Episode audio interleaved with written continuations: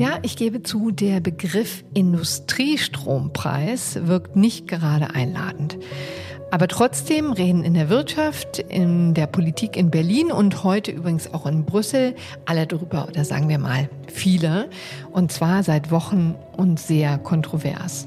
Und das zu Recht, denn schließlich geht es um nichts weniger als die Zukunft unseres Landes und die Frage, wie wir die Energiewende hinkriegen, ohne auf dem Weg dahin unseren Wohlstand aufs Spiel zu setzen. Noch dazu braut sich gerade ein handfester Streit zwischen Bund und Ländern darüber zusammen. Die Ministerpräsidenten der Länder sind seit gestern in Brüssel und versuchen auch die EU-Kommissionspräsidentin Ursula von der Leyen davon zu überzeugen, während der Kanzler immer noch Nein sagt. Höchste Zeit also, das Thema mal im FAZ-Podcast für Deutschland aufzurollen. Heute am Donnerstag, den 7. September. Als Gesprächspartner habe ich mir meine Kollegin Julia Löhr ins Studio geholt und den grünen Finanzminister aus Baden-Württemberg, Daniel Bayers, ans Telefon. An dieser Folge haben Carlotta Roch, Janik Grün und David Brucklacher mitgearbeitet. Mein Name ist Corinna Budras und ich freue mich, dass Sie dabei sind. Mit meiner Kollegin Julia Löhr möchte ich erst einmal die ganzen Fäden zusammenführen. Sie ist hier bei uns im Berliner Hauptstadtbüro für das Bundeswirtschaftsministerium zuständig, unter anderem. Und daher auch für alle Pläne, die Minister Habeck gerade in Sachen Industriestrompreis ausheckt. Und jetzt sitzt mir Julia im Studio hier in Berlin gegenüber. Hallo Julia. Hallo Corinna. Industriestrompreis klingt ja immer so technisch, aber letztlich geht es um neue Rettungsmilliarden für die Industrie oder zumindest für einige energieintensive Branchen. Irgendwie hatte man ja doch die Hoffnung, dass diese Zeiten vorüber sind, aber wieso ist das gerade jetzt wieder so ein heißes Thema? Naja, das ist vor allem deshalb ein Thema, weil Deutschland wirtschaftlich gerade nicht gut dasteht. Also wir mhm. sind das einzige große Industrieland, für das der Internationale Währungsfonds für dieses Jahr ein Schrumpfen der Wirtschaftsleistungen voraussagt und eben kein Wachstum die Prognosen sind im Moment nicht gut. Es kommen nahezu täglich schlechte Nachrichten rein, was die Industrieproduktion angeht, aber auch die Nachfrage der Verbraucher hier vor Ort. Also von daher ist klar, irgendwas muss geschehen, weil sonst wird der Abstand zwischen uns und anderen Ländern halt auch einfach immer größer und das wollen wir halt verhindern. Mhm. Und ein Punkt, der die Unternehmen halt belastet, sind die hohen Energiepreise. Die waren in Deutschland jetzt nie besonders günstig. Im vergangenen Jahr sind sie nach oben geschossen, als wir dann die Sorgen hatten, dass es da ein, eine Gasmangellage mhm. geben könnte. Und in un geahnte Höhen, ne? In also ungeahnte ja Höhen, genau. Im vergangenen August waren das tatsächlich Preise, die man so äh, vorher noch nicht gesehen hatte und die ja dann auch dazu geführt haben, dass die Politik damit Rettungspaketen dann dagegen gesteuert ist. Es wurde der Wirtschafts- und Stabilisierungsfonds, den es aus der Corona-Zeit schon gab, mit 200 Milliarden Euro an Kreditermächtigungen mhm. aufgefüllt. Und dann wurden eben diese Energiepreishilfen, die wir ja auch kennen, die Gaspreisbremse, die Strompreisbremse quasi in Gang gesetzt. Und die Preise sind jetzt wieder gesunken, die Marktpreise, aber sie sind eben weiter auf einem höheren Niveau, als das vor allem in den Vereinigten Staaten der Fall ist. Und das ist halt für die Unternehmen, die im internationalen Wettbewerb stehen, ein Problem, weil sie halt hier teurer produzieren. Hm, es also nicht nur an der Energie, sondern eben auch an vielem anderen, an der Bürokratie, den Personalkosten. Aber Energie ist eben ein Punkt, auf den sich im Moment hm. die Debatte konzentriert. Also interessanterweise haben jetzt, nachdem sozusagen sich der Sturm ein bisschen gelegt hat, aus dem vergangenen Jahr, haben wir festgestellt, oh Gott, wir haben ja ein dauerhaftes Problem. Richtig, genau. Also wir hatten auch vorher schon ein Problem, weil wir waren jetzt nie das Niedrigenergiepreisland, aber die Preise sind eben noch vergleichsweise hoch, vor allem eben im Vergleich zu anderen Ländern sind sie deutlich höher. Und die Unternehmen merken halt jetzt, okay, ähm, irgendwie stehen wir hier in vielerlei Hinsicht schlecht da und fordern halt von der Politik, mhm. dass sie Abhilfe schaffen muss. Und da wir das ja im vergangenen Jahr auch bei den Energiepreisbremsen schon gemacht haben, könnte man das ja vielleicht dann jetzt fortsetzen. Mhm. So ist der Hintergedanke. Genau, aber das muss man vielleicht auch nochmal klarstellen. Also letztlich sind die hohen Strompreise ja auch für uns Verbraucher noch ein Problem. Nicht so stark wie im vergangenen Jahr, aber immerhin doch noch üppig. Deshalb hatten wir ja im vergangenen Jahr, du hast es schon erwähnt, die Strompreisbremse, die läuft jetzt zum Ende des Jahres aus, ne? Also die Energiepreisbremsen sind erstmal bis zum Jahresende befristet. Es ist quasi schon angelegt gewesen, dass sie bis April 2024 dann nochmal verlängert werden. Aber danach ist Stand jetzt Schluss. Und wenn es da eine Verlängerung geben sollte, dann müsste man das dann auch alles wieder beihilferechtlich mit der EU-Kommission besprechen. Also das ist im Moment so das Setting. Bis Anfang 2024 gibt es noch Unterstützung und danach ist dann wieder das, ja, der normale Markt, das, der normale Marktmechanismus. Und vielleicht eine Sache noch, die man braucht, um das Ganze zu verstehen. Ähm, es ist ja nicht, also es ist ja auch immer interessant, wie sich die Debatte entwickelt hat. Ne? Ist ja noch nicht so lange her, da haben wir alle gesagt und reden ja auch immer noch so, Energie muss teurer sein, damit die Leute und auch die Unternehmen sparen. Das ist ja die Debatte, die schon seit Ewigkeiten ähm, läuft. Wie passt das dann zusammen? Ja, das ist interessant, dass du das ansprichst, weil es ist im Moment schön zu beobachten, wie auch Ökonomen sich in dieser Industriestrompreisdebatte positionieren. Also auch Ökonomen, die sonst der SPD und den Grünen eher nahestehen und offen für deren Forderungen sind, sind, was den Industriestrompreis angeht, eher skeptisch und warnen davor, weil sie sagen, wir wollen ja, dass die Industrie sich anpasst, mhm. dass sie eben weniger Industrie, äh, weniger Strom verbraucht, weniger Energie generell verbraucht, dass sie ihre Produktionsprozesse umstellt, dass sie auch flexibler wird, wenn wir halt viel Erneuerbare künftig haben, dass dann eben jetzt nicht 24 Stunden am Tag durchproduziert wird oder in dem bisherigen Schichtsystem, sondern dass man sich dann auch anpasst, je nachdem, wenn es halt viel Wind und Sonne Strom dann gibt, dass man dann viel produziert. Also das ist eben jetzt auch so eine Grundsatzfrage, kann das alles so weitergehen wie mhm. bislang oder eben muss die Industrie sich wandeln? Wird es vielleicht auch bestimmte Prozesse geben, wo man sehr, sehr viel Energie braucht, also gerade so die Grundstoffindustrie oder eben auch die Chemiebranche, dass es bestimmte Prozesse vielleicht auch geben wird, die dann nicht mehr in Deutschland stattfinden werden, einfach weil sie in anderen Ländern, die mehr erneuerbare Energien haben als wir, günstiger möglich sind. Das sind alles so Punkte, die schweben jetzt so hinter mhm. der eigentlichen Debatte. Aber das ist natürlich auch was, ja, worüber Politiker jetzt nicht ganz so gerne ähm, diskutieren, ob bestimmte, also ob wir in Deutschland noch Ammoniak herstellen sollten oder ob das hm. einfach nicht mehr machbar ist. Ja, lustigerweise aber selbst die Grünen nicht, ne? Von denen sollte man es doch erwarten, aber die sind, stehen ja wie eine Wand hinter dem Industriestrompreis, der ja aus dem Hause Habeck, also ein grüner Minister, genau. ähm, kommt. Genau, Habeck hatte das äh, Konzept Anfang Mai vorgelegt. Ähm, er möchte gerne den Strompreis für energieintensive Unternehmen ähm, und welche, die sich ja Klima, äh, also hin, wandeln hin zu mehr Klimaschutz, gerne auf sechs Cent je Kilowattstunde mhm. deckeln. Und das ist ein riesiger Sprung. Ne? Wir sind jetzt gerade bei 40 etwa, oder? Genau, nee, nicht, nicht ganz so hoch. Ähm, also die, es gibt unterschiedliche Zahlen, weil Unternehmen ja, ja auch unterschiedliche Verträge mit Energieversorgern haben. Also der Energieverband BDEW, das ist so der Branchenverband, der spricht davon, dass der Industriestrompreis aktuell so bei ungefähr 25 Cent je mhm. Kilowattstunde liegt wenn sich ein Unternehmen jetzt ganz kurzfristig an der Börse quasi tagesaktuell mit Strom eindeckt, gibt es Strom im Moment auch deutlich günstiger. Da kostet er jetzt so um die 10 Cent in, in letzter Zeit.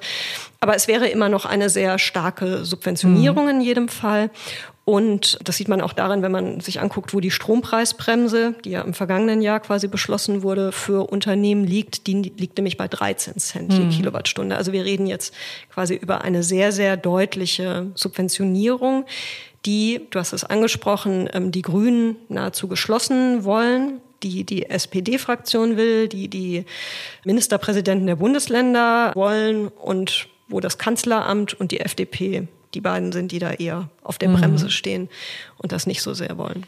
Zu dem Für und Wider kommen wir gleich noch. Vielleicht noch eine Sache. Ist ja nicht so, dass dann alle davon profitieren sollen, also alle Unternehmen, sondern ja nur die energieintensiven Branchen. Welche Unternehmen wären das konkret? Ja, das, da gibt es verschiedene Möglichkeiten, das zu definieren. Also eine ist es, auf die sogenannte Kübelliste zurückzugreifen. Das ist eine Liste, die ihren Ursprung in Brüssel hat und eben wo definiert ist, welche Unternehmen besonders energieintensiv sind und im internationalen Wettbewerb stehen. Die wurde jetzt auch schon bei diesen Energiepreishilfen quasi, war die die Grundlage. Mhm. Genau, also das wäre eine Möglichkeit. Im SPD-Fraktionskonzept ist es so ein bisschen schwammiger formuliert. Da heißt es dann, dass Unternehmen, die eben im Transformationsprozess sich befinden, den, von dieser Subvention dann profitieren sollen. Also das müsste man dann gucken, je nachdem, wie es ausgestaltet wird. Es ist aber klar, dass es halt nur ein Teil der mhm. Unternehmen wäre, was eben auch dazu führt, dass es unter Wirtschaftsverbänden da sehr unterschiedliche Positionen gibt. Also der Verband der Chemieindustrie ist äh, sehr dafür, eben weil seine Unternehmen maßgeblich äh, zum großen Teil davon profitieren würden, während jetzt Verbände, die einen stärker mittelständisch geprägten Fokus haben, also zum Beispiel die Familienunternehmer oder auch die Deutsche Industrie- und Handelskammer, da wiederum sehr zögerlich sind und das nicht so gut finden, die Idee mit dem Industriestrompreis, weil sie dann halt die Befürchtung haben, dass, jetzt mal überspitzt gesagt, der kleine Bäcker um die Ecke dann die Subvention, den günstigen Strompreis für die mhm. Großbäckerei ähm, auf der grünen Wiese dann bezahlt. Ja, heute Morgen hat mich übrigens ein O-Ton vom Hauptgeschäftsführer des Verbandes der deutschen Maschinenbauer erreicht. Da können wir jetzt mal reinhören. Wir hören Thilo Brotmann, der ist Hauptgeschäftsführer des Verbandes. Der Maschinen- und Anlagenbau sieht den in Rede stehenden Industriestrompreis kritisch und das aus zweierlei Gründen. Erstens würde die Einführung zu einer Wettbewerbsverzerrung zu Lasten des industriellen Mittelstandes führen, der seinerseits nicht energieintensiv ist, aber dann die Zeche für alle anderen, die energieintensiv sind, bezahlen müsste. Und zweitens stellt natürlich die Frage im Raum, ob am Ende der Dekade tatsächlich die regenerativen Energien und das Angebot dazu führen, dass wir einen international wettbewerbsfähigen Strompreis haben. Wenn man das bezweifelt, was wir tun, stellt sich natürlich sofort die Frage, wie es weitergeht. Und da droht dann eine Dauersubventionierung ohne Ende. Ja, das hat der Kollege hier sehr nüchtern vorgetragen, aber das ist ja ein unfassbar bestürzender Befund, der im Grunde genommen sagt, wir kriegen das Problem nicht in den Griff. Ja, das ist eben jetzt die Grundsatzfrage, was kommt dann danach? Also in Habecks Konzept ist ja von einem Brückenstrompreis die Rede und quasi die Grünen argumentieren immer, naja, wir brauchen jetzt diese Subventionen vorübergehend für einige Jahre, bis wir dann eben so viel günstigen Strom aus erneuerbaren Energien haben, dass eben die Preise von selbst wieder ein niedrigeres Niveau haben. Aber die Frage ist halt, glaubt man daran, dass es dieses andere Ufer, die günstigen Energiepreise, die günstigen Strompreise äh, am Ende dieser Brücke gibt? Und da gibt es eben auch viele Zweifel, dass dem nicht so ist. Also klar kann man jetzt diesen alten grünen Schlachtruf Sonne und Wind schicken keine Rechnung.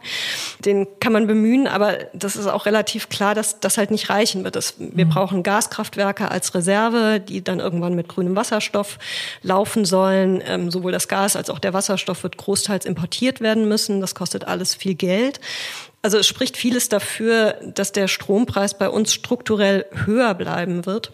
Und es ist auch interessant zu beobachten, wie der Kanzler, der dem Industriestrompreis skeptisch gegenübersteht, sich dazu in letzter Zeit so bei Veranstaltungen geäußert hat. Also wenn er vor Unternehmern spricht zum Beispiel hatte er neulich mal gesagt, dass Deutschland ja jetzt auch nicht das Land ist, was ähm, von der Natur so begünstigt sei und dass da andere Länder mit viel Sonne oder auch äh, Wasserkraft, also jetzt gerade die Skandinavier, da halt bessere Voraussetzungen hätten. Und er hat das jetzt an anderer Stelle auch noch mal so ähnlich gesagt. Also er korrigiert da so ein bisschen diese Erzählung mhm. der Grünen, dass das, äh, wenn es nur genügend Erneuerbare gibt, dass alles ganz günstig wird und eben hat dann offenkundig auch die Sorge, dass das dann zu einer Dauersubvention werden könnte. Mhm. Auch da haben wir jetzt sogar zwei O-Töne. Einmal den Kanzler. Du hast es schon erwähnt. Das war, ist jetzt ein Zitat auf dem Unternehmertag in Nordrhein-Westfalen vor rund zwei Wochen.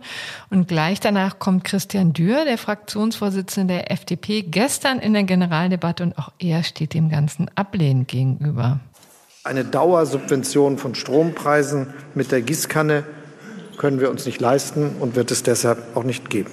Ich glaube nicht, dass eine neue Subvention beim Preis das Richtige ist, sondern wir müssen bei den Abgaben runter. Deswegen glaube ich, müssen wir über die Stromsteuer Senkung sprechen. Wir könnten sie auf das europäische Minimum reduzieren. Wir müssen auch über den Spitzenausgleich sprechen, der natürlich äh, eine Herausforderung ist, wenn er ausläuft, insbesondere für energieintensiven Unternehmen in Deutschland. Und wir müssen in dem Zusammenhang, liebe Kolleginnen und Kollegen, natürlich darüber sprechen, wie wir insgesamt bei der Energiepolitik das, was wir als Technologieoffenheit markiert haben in einigen Gesetzen bereits, auch in Zukunft fortleben werden.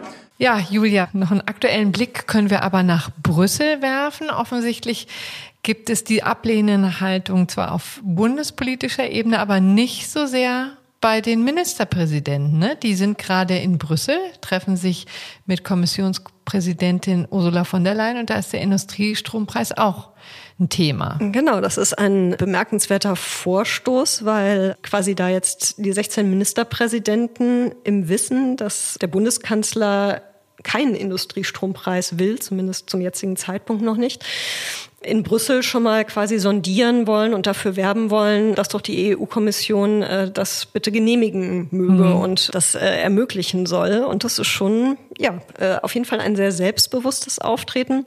Es kommt jetzt aber auch nicht ganz überraschend. Also am Anfang waren es ähm, vor allem die Bundesländer, die halt eben viel Chemieindustrie oder im Grundstoffindustrie haben, die sich schon dafür ausgesprochen hatten, eben eine solche Subvention dann einzurichten. Und jetzt sind es halt alle 16 Bundesländer, die sich dafür aussprechen. SPD geführt, Unionsgeführt, zum Teil eben auch von den Grünen geführt. Also das ist schon eine bemerkenswerte Entwicklung und das dient natürlich dazu, Druck aufs Kanzleramt auszuüben, mhm. wenn jetzt die EU-Kommission sagen sollte, ja, also können wir uns vorstellen für weiß ich nicht, zwei, drei, vier, fünf Jahre dann äh, würde es natürlich die Verhandlungsposition der Länder gegenüber dem Kanzler verbessern. Allerdings gab es jetzt zuletzt aus der EU-Kommission auch eher Signale, die ähm, da eher hm. ablehnend waren und die dann gewarnt haben, dass das ja man eben keine Dauersubvention ermöglichen könne. Genau, also da ist dann steht dann auch wieder jemand auf genau. der Genau. Auf der anderen Seite war zumindest in der Erfahrung der Corona-Pandemie und jetzt auch der Energiepreiskrise im vergangenen Jahr die EU-Kommission jetzt auch nicht besonders streng, was jetzt Beihilfen für Unternehmen anbetrifft. Mhm. Also man muss abwarten, wie sich das entwickelt. Aber das Ziel ist natürlich klar, eben Druck auf den Kanzler und auf die FDP auszuüben, dass sie eben doch ihre ablehnende Haltung aufgeben sollen. Ja, also wenn man das genau betrachtet, läuft die Debatte also erstens, der Strom ist zu teuer, da sind sich alle einig, das muss runter. Und zweitens, die Frage, ob man für den Industriestrompreis ist oder nicht, hängt entscheidend davon ab, ob man glaubt, dass es nur ein vorübergehendes Problem ist oder ob die und ob die erneuerbaren Energien bald so weit ausgebaut sind, dass der Strompreis signifikant sinkt. Was meinst du denn? Wie geht's denn jetzt weiter? Oh, das ist schwer vorherzusehen. Also es wird auf jeden Fall, denke ich, im Laufe des Herbstes, vielleicht schon im September, sonst im Oktober, irgendetwas geben, was die ja, was für die Unternehmen eine Erleichterung bei den Energiekosten ist. Es wird im Moment ja auch viel darüber debattiert, ob man vielleicht die Stromsteuer senkt. Davon hätten dann alle Unternehmen mhm. was. Problem ist aber, dass die gerade die energieintensiven, die besonders leiden, davon meistens schon befreit sind. Also denen würde das dann jetzt wiederum nicht so viel helfen, den Mittelständlern dagegen schon und uns Verbrauchern natürlich auch. Also irgendwas wird kommen. Ich glaube, entscheidend ist dieses Wort dauerhaft. Der Kanzler mhm. sagt ja immer, er will keine Dauersubvention wenn das jetzt irgendwie eine befristete Verlängerung der Strompreisbremse oder so etwas in der Art geben könnte, wäre das vielleicht was, womit dann auch er leben könnte, womit die Kommission leben könnte, was vielleicht dann auch rechtlich ähm, einfacher zu machen wäre. Aber ja, es ist im Moment sehr schwer zu sagen, wie sich das, wie sich das weiterentwickelt. Aber irgendetwas wird kommen, weil dazu sind im Moment auch einfach die wirtschaftlichen Daten zu schlecht, als dass man das dass die Regierung das einfach so laufen lassen könnte. Mhm. Aber für dich und mich, liebe Julia, für die Hörerinnen und Hörer, wird sich nicht viel tun. Ne? Also das, wir müssen einfach dauerhaft mit oder auf längere Zeit mit sehr hohen Strompreisen leben und gleichzeitig wird ja immer mehr Strom verbraucht. Ja, das ist richtig. Also die Ampelkoalition setzt ja sehr stark auf eine Elektrifizierung, also sowohl was die Autos angeht, Elektroautos statt Verbrenner, als auch was das Heizen angeht, Wärmepumpen statt Gasheizung. Die Industrie, wenn sie denn mit Wasserstoff produzieren soll, wird auch sehr viel mehr Strom verbrauchen. Also das stimmt, unser Strombedarf geht deutlich nach oben und zwar wurde jetzt so einiges angestoßen, um die Erneuerbaren auszubauen, aber es ist halt auch klar, das ist sehr schwankungsanfällig, wann wir wie viel Sonne und Windstrom haben. Und es wird zum einen eben Reservekraftwerke brauchen, die dann in den berüchtigten Dunkelflauten dann einspringen. Wir werden Speicherkapazitäten brauchen. Da ist die technische Entwicklung noch relativ am Anfang, aber es ja, wird daran gearbeitet, Lösungen zu finden, wie man Strom auch über mehrere Monate tatsächlich dann speichern kann. Aber das kostet natürlich alles und das werden wir alle, sowohl wir Privatverbraucher als auch die Unternehmen, dann letztlich über die Stromrechnungen bezahlen. Mhm. Also es ist Natürlich wird der Strompreis perspektivisch wieder etwas sinken, wenn eben mehr Erneuerbare dazukommen, aber dass er jetzt total günstig wird, das sehe ich nicht so. Und interessanterweise sieht auch das Wirtschaftsministerium das nicht so. Die haben nämlich gerade auf eine Anfrage der Unionsfraktion eine Energiepreisprognose abgegeben, oh. ähm, also mhm. wie sie erwarten, wie sich die ähm, Preise entwickeln. Und das war interessant zu sehen, weil die Prognose für den Gaspreis ist überhaupt nicht so verheerend, äh, wie das ja oft dargestellt wird. Also da wird sogar ein äh, leichter Rückgang bis 2035 erwartet, trotz des steigenden CO2-Preises. Und für die Strompreise, also zum Beispiel für die Wärmepumpen äh, in den Privathaushalten, wird ein wird zwar auch ein leichter Rückgang erwartet, aber er ist ähm, ja wirklich sehr, sehr geringfügig. Also mhm. das äh, fand ich interessant äh, zu sehen, weil das ja doch so ein bisschen den Äußerungen mancher Grüner in der Öffentlichkeit widerspricht, was ja. das Ministerium da an Zahlen herausgegeben hat. Liebe Julia, herzlichen Dank, dass du uns Licht in das Dunkel gegeben hast. Sehr gerne. Bevor wir gleich mal die Politik zu Wort kommen lassen, brauchen wir noch etwas Erklärung, finde ich. Warum sind die Strompreise in Deutschland eigentlich so ein Problem? Dazu hat Carlotta Roch sich mal etwas durch die Zahlen gewühlt. In Deutschland ist Strom vergleichsweise teuer. Nach Angaben des Energieverbandes BDEW zahlten Privathaushalte im ersten Halbjahr 2023 inklusive aller Steuern und Abgaben im Schnitt 46 Cent je Kilowattstunde. Im europäischen Vergleich liegt der Strompreis für Privathaushalte damit im oberen Drittel. Allerdings gibt es für Neukunden inzwischen auch wieder Entwarnung. Laut Vergleichsportalen wie Verifox können sie inzwischen wieder Verträge zu durchschnittlich 30 Cent abschließen. Die Industrie zahlte im ersten Halbjahr nach Angaben des BDEW rund 25 Cent je Kilowattstunde. In Europa liegt Deutschland damit im Mittelfeld. Doch die Unternehmen bringen ihre Klagen über zu teuren Strom vor allem mit Verweis auf die USA vor. Dort sind die Großhandelspreise deutlich niedriger, denn dort gibt es günstiges Frackinggas, das auch zur Stromerzeugung genutzt wird. Außerdem gibt es keinen Emissionshandel. Etliche Unternehmen haben zuletzt angekündigt, Investitionen nach Amerika zu verlagern. Das macht die Politik gerade so nervös.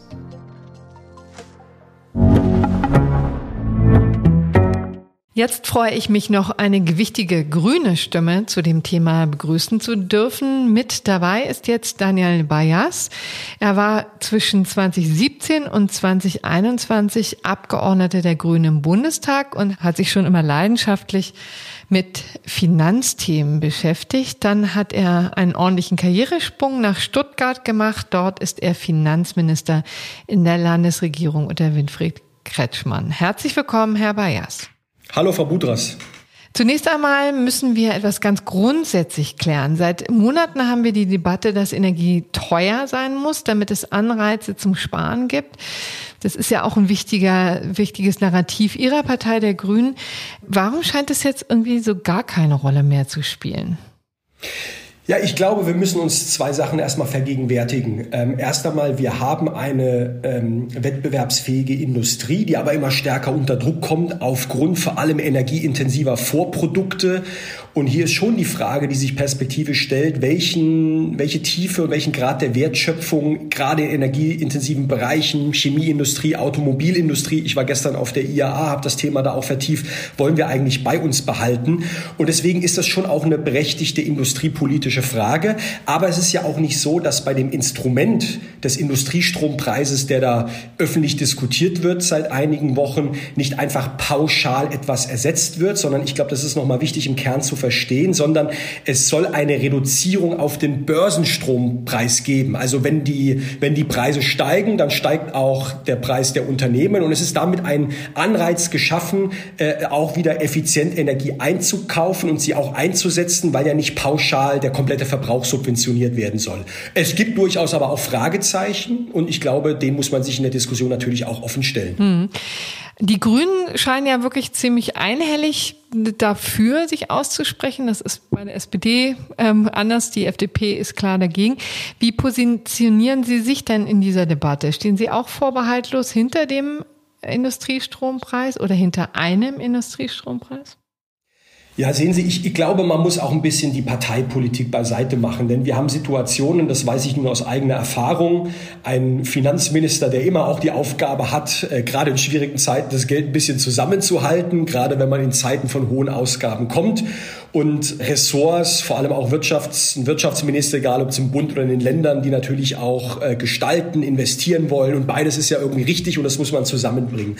Ich würde noch mal eine weitere Perspektive öffnen, denn es haben ja nicht nur Parteien sich dazu klar positioniert, sondern auch die 16 Länderchefs, die gerade in Brüssel tagen, sind ja auch an die EU-Kommissarin von der Leyen herangetreten, denn die EU redet ja berechtigterweise, Stichwort Beihilfe, da ein gehöriges äh, Wörtchen mit. Und ich kann das sagen, glaube ich, für Länder, vor allem die, die auch einfach Industrie-Hotspots sind, Nordrhein-Westfalen, Baden-Württemberg, Bayern, Niedersachsen, andere, da geht es um die internationale Wettbewerbsfähigkeit und es geht darum, eben nicht nur eine existierende Industrie zu sichern, sichern, sondern gerade auch neue Industrien, die ja viel Energie brauchen, wie beispielsweise eine Wasserstoffwirtschaft mit aufzubauen. Und äh, deswegen ist es, glaube ich, richtig, dass die Länder an der Stelle sich positioniert haben. Wichtig ist, es darf jetzt keine Hängepartie geben. Also wir wissen, wie die Fronten sortiert sind in der Bundesregierung. Finanzminister lehnt es ab, der Bundeswirtschaftsminister kämpft dafür, der Bundeskanzler ist irgendwie skeptisch und nicht überzeugt. Ich glaube, was wir uns nicht erlauben können, ist jetzt noch eine lange Hängepartie, die einfach verunsichert. Äh, und das ist das Letzte, was der Standort braucht.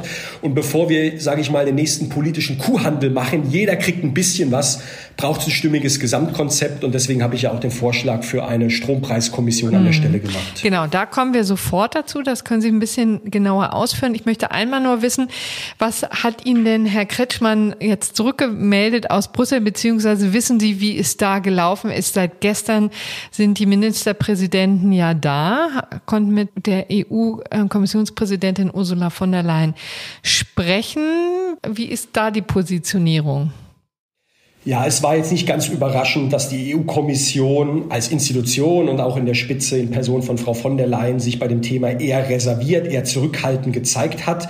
Äh, es gab ja schon davor auch schriftlich die Aussage von der Wettbewerbskommissarin Frau Vestager, dass das eher als unzulässige Beihilfe äh, zu werten ist und dass sich die Bundesregierung, wenn es dann mal zu einem Industriestrompreis kommen sollte, den dann auch von der EU-Kommission äh, genehmigen lassen äh, muss. Deswegen ist es an der Stelle, glaube ich, kein Durchbruch zu vermelden. Aber ich habe das Gefühl, dass die EU-Kommission sehr ernsthaft dieses Thema an und aufgenommen hat. Denn natürlich steht auch die EU-Kommission ja unter einem gewissen Druck mit Blick auf die Dynamik in dieser Welt. Steht Stichwort Inflation Reduction Act, ähm, ist man natürlich auch gefragt, was tun wir für den Industriestandort Europa? Und da ist natürlich Deutschland immer noch die Lokomotive.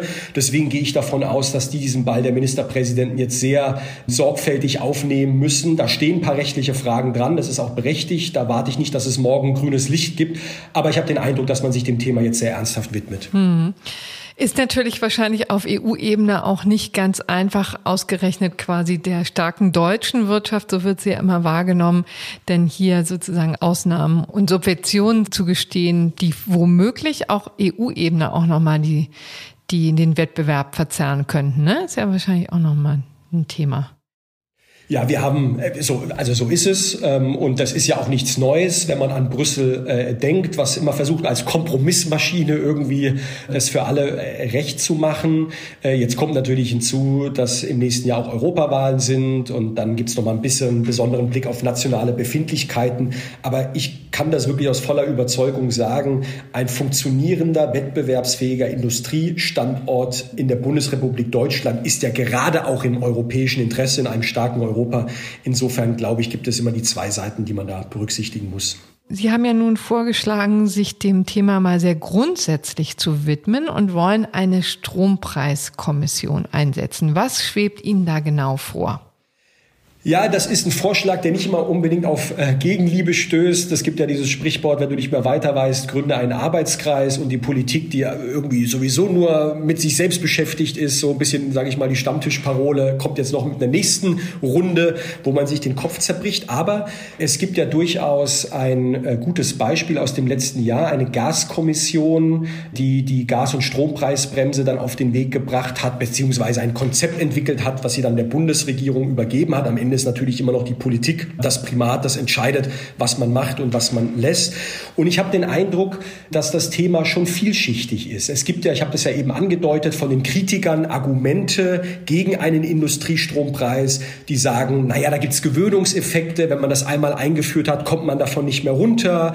Äh, es gibt ebenso die Frage, gibt es einige Große, die davon profitieren und die Kleinen äh, kriegen nichts oder zahlen vielleicht sogar noch obendrauf. Und es gibt, finde ich, den sehr wichtigen, die sehr wichtige Fragestellung, ist es denn eigentlich realistisch, dass wir dauerhaft die gesamte Wertschöpfung, wie wir sie heute haben, gerade in energieintensiven Bereichen halten können? Oder ist es nicht auch so, weil wir mittelfristig trotzdem, selbst bei Hochlauf der Erneuerbare, ja Kostennachteile haben werden, weil es andere Regionen in Europa gibt, die mehr Sonne, mehr Wind produzieren, dass wir vielleicht gewisse Grundstoffe, äh, Aluminium, Stahl, Ammoniak, zumindest nicht mehr in der Quantität herstellen können und sie eher importieren müssen und wir vielleicht über eine gewisse, ein gewisses gewissen Sockel an Kapazität, gibt es eine spannende Studie auch des Dezernat Zukunfts genau dazu äh, vorhalten müssen. Ich glaube, diese Themen sind so vielschichtig und so komplex, dass wir nochmal einfach eine Runde brauchen, wo Expertinnen und Experten sich damit substanziell auseinander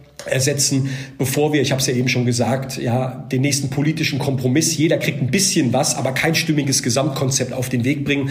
Und das würde ich mir genau von so einer Kommission versprechen. Ja, da sprechen Sie ja einen ganz heiklen Punkt an. Das hatte eben meine Kollegin Julia Löhr auch schon im Gespräch gesagt, dass im Grunde genommen die darunterliegende Frage, wie viel und welche Industrie können und wollen wir uns in Zukunft noch leisten, dass das ein Thema ist, das in der Politik gerne ja so links lieben gelassen wird. Aber Sie sagen, das muss jetzt auf den Tisch. Und was die Frage zu stellen, heißt sie ja zu beantworten. Also Sie gehen nicht davon aus, offensichtlich, dass der Industriestandort in zehn Jahren, zehn, 15 Jahren noch genauso aussieht wie jetzt?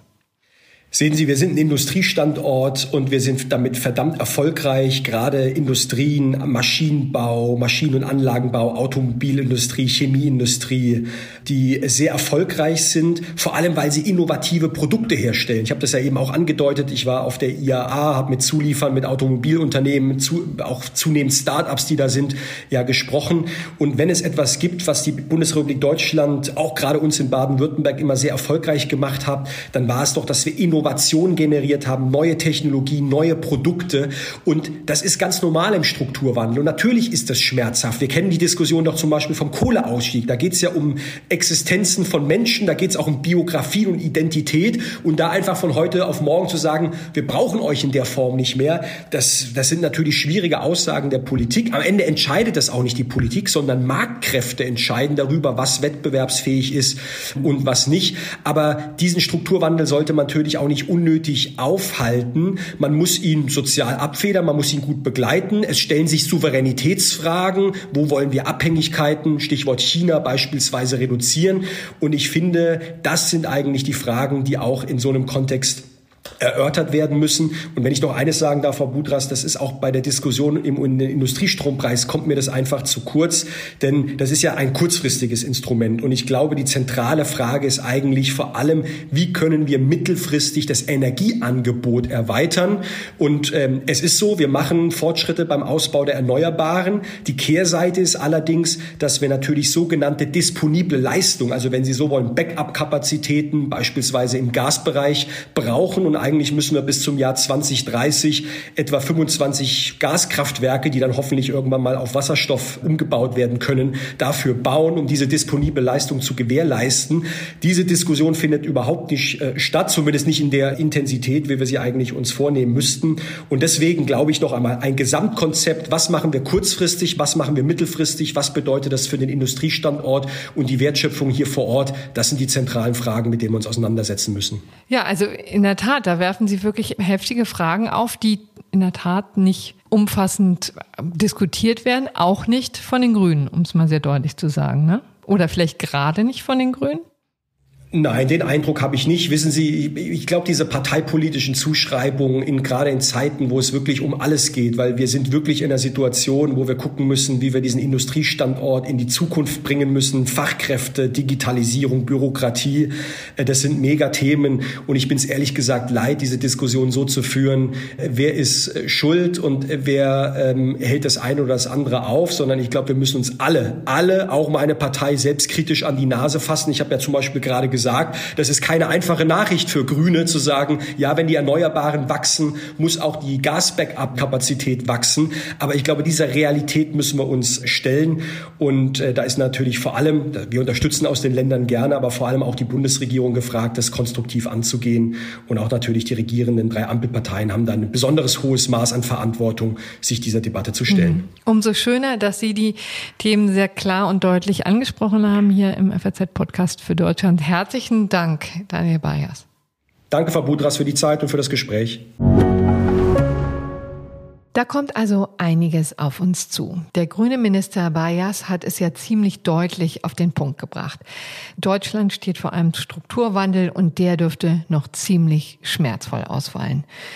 Nun aber genug der schlechten Nachrichten. Morgen begrüßt Sie an dieser Stelle wieder mein Kollege Andreas Krobock. Und ganz ehrlich, ich finde, das ist schon mal eine gute Nachricht. Schicken Sie mir gerne Feedback zu der Sendung an podcast.faz.de. Machen Sie es gut und bis bald.